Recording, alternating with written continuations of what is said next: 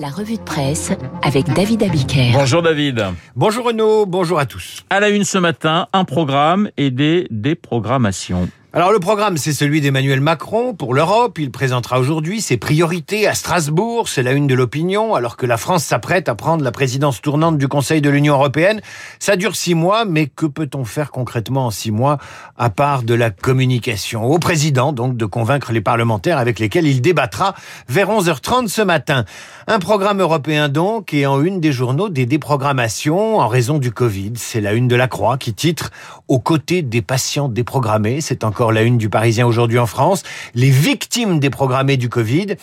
Si c'était à refaire, il changerait de programme, lui aussi, le programme de ses vacances de Noël. Jean-Michel Blanquer regrette la symbolique d'Ibiza. C'est la une du même Parisien aujourd'hui en France. C'est aussi la une sévère de Libération qui titre Jean-Michel Boulet ou du canard enchaîné. Blanquer nage à Ibiza et rame à Paris.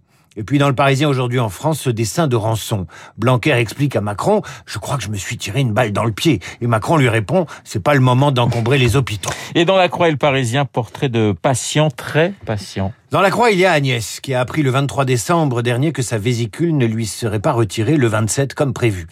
Il y a Sylvie, qui commence à boiter, à laquelle on doit enlever des plaques dans la cheville. Opération reportée. Il y a Titouan, tétraplégique qui attend euh, la pose d'une prothèse pour éviter des infections à répétition. Ça fait six mois qu'il attend.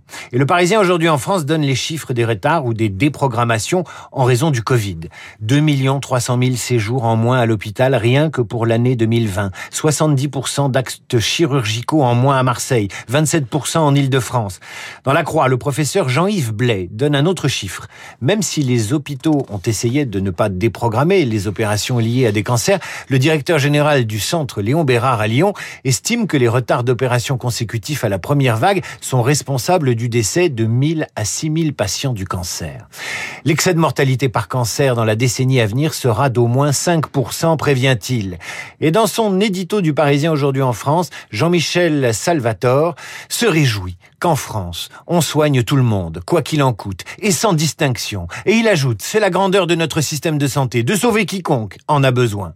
Mais il ajoute, c'est un droit qui crée forcément des devoirs, celui d'un minimum de discipline collective quand il s'agit de se faire vacciner. Et il pointe ceux qui prennent le risque d'infliger des souffrances morales ou physiques à des malades bien obligés de passer après.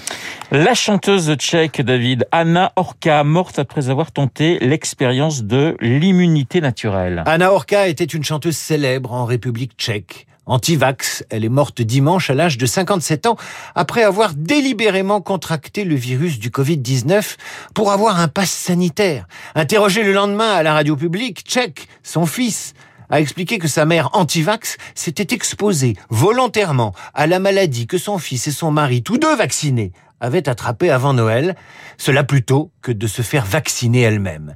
Pour le fils, les figures locales du mouvement anti-vax ont du sang sur les mains. Nouvelle chronique de la bêtise ordinaire. Dans les échos, le patron de Stellantis inquiet pour le secteur automobile. Vous appellerez ça comme vous voulez, du lobbying, de la communication ou une véritable mise en garde de la part de Carlos Tavares, l'homme qui dirige le groupe qui réunit les marques Peugeot, Citroën, Fiat et Chrysler. Alors que le monde titre Europe, les ventes de voitures en chute libre, le président de Stellantis met en garde contre la brutalité du passage au tout électrique. Quand les échos lui demandent si l'Europe ne va pas un peu trop vite dans la transition automobile vers l'électrique, il a cette réponse. L'électrique est le choix des politiques, pas des industriels. Plus loin, le grand patron pose cette question. Vaut-il mieux accepter de faire rouler des voitures hybrides thermiques très performantes pour qu'elles restent abordables et apportent un bénéfice carbone immédiat Ou faut-il 100% de véhicules électriques que les classes moyennes ne pourront pas se payer tout en demandant aux États de continuer à creuser les déficits budgétaires pour les subventionner?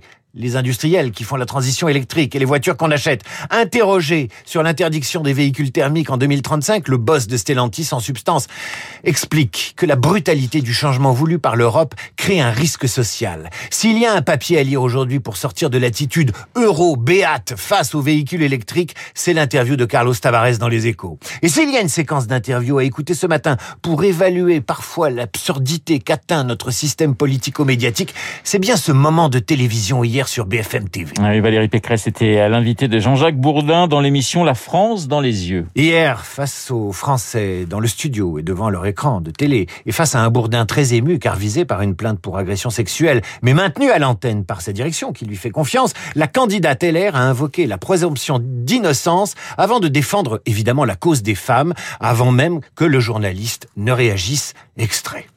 La loi du silence, c'est fini.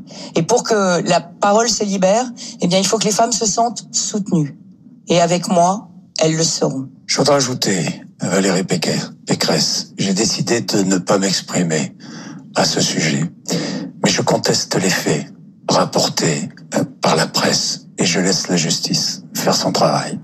En voilà un drôle d'échange insolite qui cannibalise le contenu de l'émission. Quand retiendra-t-on sinon l'exercice d'équilibriste de Valérie Pécresse, défendant, c'est évident, la cause des femmes et ménageant la présomption d'innocence de celui qui va l'interroger, lequel s'exprime à la manière de ces mêmes politiques en, en proie à des affaires souvent similaires et qu'il a lui-même l'habitude de cuisiner le matin sur RMC. Bref, fallait-il faire cette interview au risque qu'on en retienne seulement cette séquence malaisante, comme disent aujourd'hui les jeunes, la question se pose et à l'interviewé et à l'intervieweur et peut-être aussi à ceux qui ont regardé. La revue de presse de euh, David Abiker. Merci David. Il est 8h39. Dans un instant, Esprit Libre, Nicolas Barre et des Échos, Bruno Jeudi de Paris Match.